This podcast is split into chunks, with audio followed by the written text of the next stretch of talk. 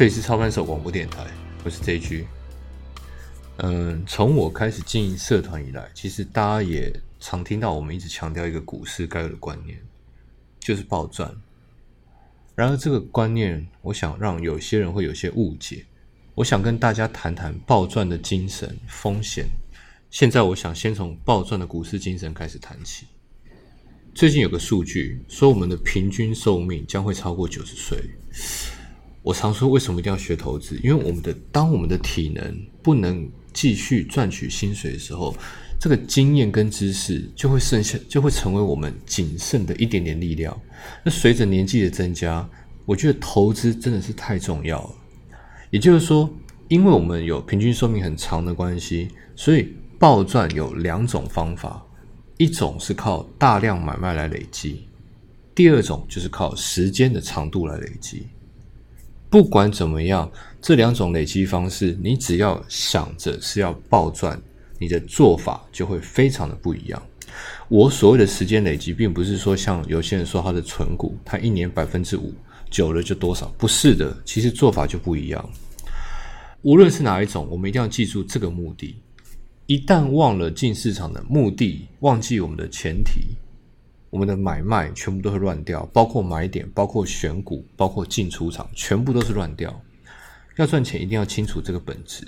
而大部分的人对暴赚都会有个误解，会以为高报酬必然伴随着高风险。也就是说，很多人听到暴赚以后，都会担心：想赚这么多钱，是不是代表我们要承受比较大的风险呢？我跟大家说。以我的经验来说，这是不对的观念，因为它只对了一半，但会误导大家。我并不是说我们进股票市场不用承受风险，而是大部分的人进股市，无论赚多赚少，其实风险程度是没有差异，一点差别都没有。不然我问问大家，我们大部分人进股市都会怎么设停损？如果你有设停损，你会怎么设？假设有一百万，我们现在放在股票市场，赔多少会出场？五万会出场吗？还是十万会出场？还是要等到二十万的时候我才要停损杀出呢？假设我们有一百万放进股市，我认为大部分的人都会把停损设定在赔十万就出场，很少人赔五万就会出场，因为你太波动大，容易被洗掉。而大部分的人也不可能等到赔二十 percent 才割舍，因为太痛了。所以进股市所谓的风险，其实就等于买进成本到停损之间的距离。停损设定多少，风险就是多少。我们在这边会得到第一个结论：每个人进股市风险都是差不多的。接下来我们可以一起想第二个问题：既然风险都差不多，那到底有没有机会在一样的风险情况下可以赚更多呢？我所谓的暴赚，其实就是这个意思。暴赚不等于风险。那接下来一定有又会有人问我，为什么巴菲特或者是世界一些著名的那些退休机构、那些 huge fund 那些，为什么他们都只追求年报酬率这么低，百分之八、百分之五就够了？为什么我们散户有资格追求暴赚呢？你去看技术分析者的书，你去看基本分析者，比不管是彼得林区还是谁，他都会强调，其实散户才有资格追求暴赚。而且刚刚提到那种情况，其实很简单，那些只是某些人的财务规划的一部分而已。年报酬率百分之五、百分之八，并不是大家全部的规划。举例来讲，就最近的事情，我一个 VIP 是认识的长辈，他就找我投资一块土地，他说这块土地准备租给一家上市公司，签约四十年，每年赚不多。但是每年可以收税前百分之八的租金，一年百分之八税前的投资报酬低不低？当然低啊！但这不过是我们资产配置的一个环节而已。我们在股市的理念还是一样的哦，那位前辈也是一样的哦。没有暴赚的标的不会出手，就是我钱放在股市的部分，没有暴赚的标的我不出手。没有暴赚的时机，我不出手；没有暴赚的分批下注的机会，我不出手。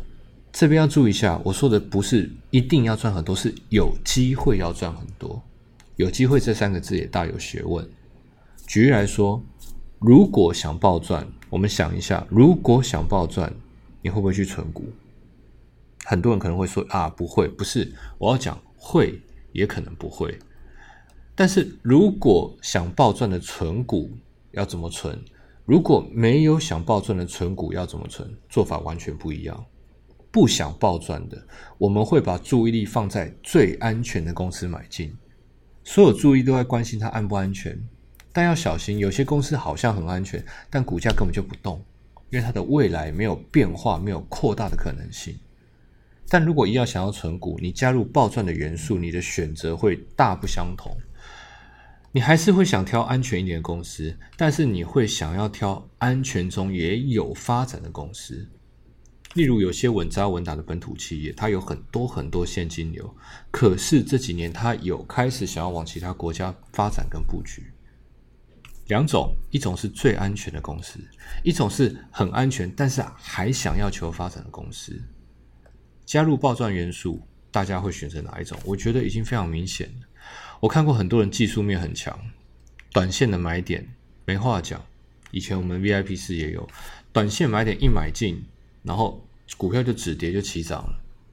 可是他偏偏一买进起涨就卖出，因为他挑的是他不确定前景未来的公司，因为他甚至有些人技术面很强，但是他偏偏要挑买点不错、非常安全的公司。我会说他完全浪费了他在技术分析上面下的功夫，都已经抓出最好的买点了，为什么要买进这么安全的公司呢？技术分析真的很重要，但是这个好的买点就是为了要让我们在安全的地方进场，低成本持有。如果我们的口袋名单有一篮子股票，我当然要挑选。我劝大家一定要挑选后劲力道最强的股票，然后我们一样是用技术分析去追踪它，一口气赚到底。这就是为什么我要强调一定要暴赚。有一些暴赚的方法跟不同的工作类型跟不同的形态的人做法会有一点不相同。我会在下一集跟大家再说明这个东西。我说过，股票市场其实是个推理游戏，所以今天的广播在最后，我希望大家记住一个观念，非常重要的观念：要战胜股市推理，先确定进场目的。如此，大家股市的路将不再白走。离暴赚的那一天也就在眼前而已。这里是操盘手广播电台，希望今天的广播对你有帮助。我是 J G。